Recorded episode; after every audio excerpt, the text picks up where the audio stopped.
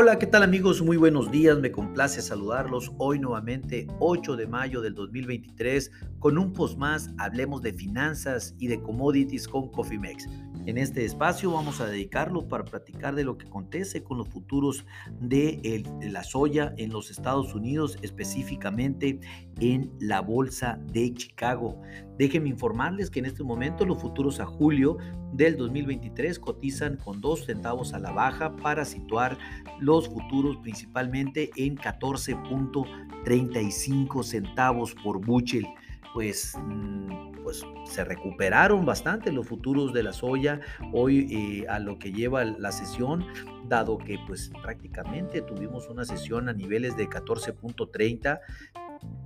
centavos por buchel como bajo y hemos tenido un alto en 14.46 centavos por buchel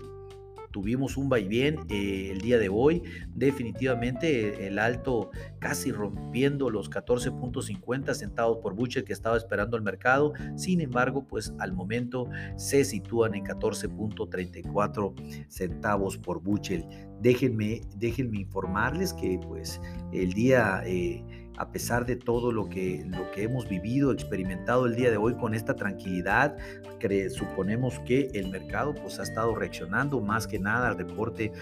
de inspecciones de exportación que salió por publicado por parte de Luzda hace aproximadamente unos minutos, donde pues se dio a conocer de que, eh, hablando específicamente de soya, se inspeccionaron la cantidad de 395 eh, mil toneladas de soya, esto al día 4 de mayo. El mercado esperaba de 300 hasta 600 mil toneladas eh, y comparadas contra la semana pasada de 408 mil toneladas de soya, pues disminuimos al igual que el maíz. Sin embargo, las inspecciones de soya no fueron tan, eh, pues digamos, tan malas como las del maíz en sí eh, salieron dentro del rango, pero pues en el rango bajo salió eh, el número. Ya en el acumulado, pues estamos prácticamente inspeccionadas en el, en el year to day, en el acumulado por parte eh, del objetivo de LUSA para este 2023 en 47.86 millones de toneladas que estamos eh, prácticamente break even, por así decirlo, contra el programa. Vamos, eh, no tenemos un aumento ni una disminución contra el programa, por lo tanto, se podría considerar que este reporte no fue malo, fue un reporte neutral para la soya, no así para el maíz que lo vimos que fue bajista. Pero bueno, en fin, eh, el día de hoy, pues como lo comenté, las ganancias de las ollas este, negociaron entre 2 y hasta 20 centavos. Como ya lo vimos, pues llegamos a estar a un máximo de 14.46 centavos por buchel y pues prácticamente el mercado se regresó. La soya, pues eh, la pasta de soya estuvo 1.70 dólares por tonelada más alto. Eh, y pues gracias al incremento en los precios del crudo que el petróleo está teniendo en este momento de, de 1.74 dólares el barril y esto pues está favoreciendo también al aceite de soya pues, y a la pasta. Por otra parte pues déjenme decirles que el USDA cotizó el precio en efectivo por la parte para la parte de, este, de, la zona norte, sobre todo en el estado de, Minneapolis, en donde el resultado fue de 4.02 dólares el galón, con un aumento de 3, de 3, eh, eh, de 3 centavos, esto para el B100 Recuerden que eh, también se produce por, soya. ¿no? El interés abierto preliminar eh, se mantiene en los, en los 300 eh, mil contratos operados en, la bolsa. Es un buen dato, sin lugar a dudas, que mantiene una gran liquidez en la bolsa de Chicago. Hablando de lo que fue el reporte del CFTC, que a esto, este reporte prácticamente al 2 de mayo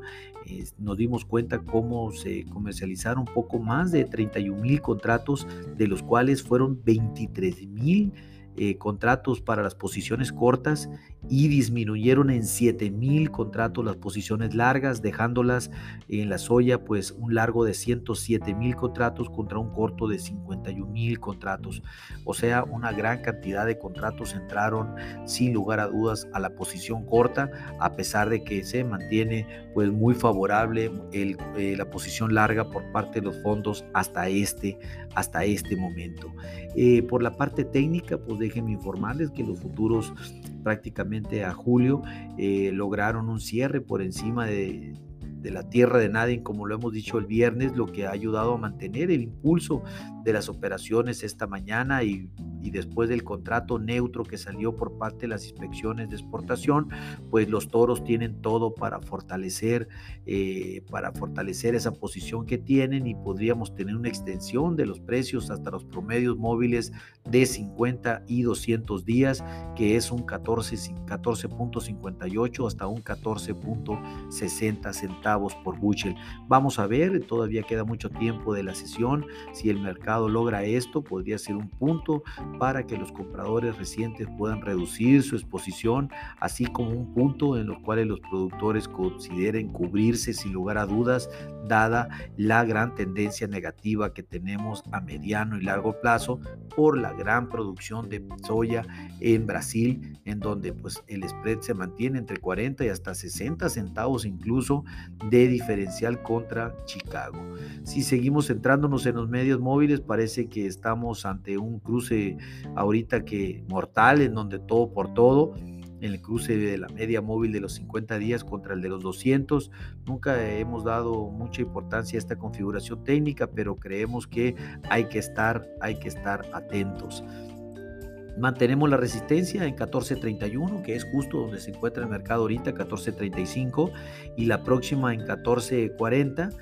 y el pivot en 14.02, muy lejos de pivot, y el primer soporte en 13.85 centavos por bushel, que también pues prácticamente es muy lejos hasta este momento. Mis amigos, si no tienen una estrategia en administración de riesgos que, eh, actual, vigente, que cubran en Chicago eh, para, para su commodity, en específicamente la, pasta, de la soya o la pasta de soya o el aceite de soya, etcétera, con gusto podemos desarrollar una para ustedes. Pónganse en contacto en info.cofimex.net o bien eh, por medio de este podcast y con gusto podemos desarrollar un traje a la medida a nombre de todo el equipo de Cofimex y mío propio José Valenzuela, le doy las gracias por su atención y les recuerdo que lo peor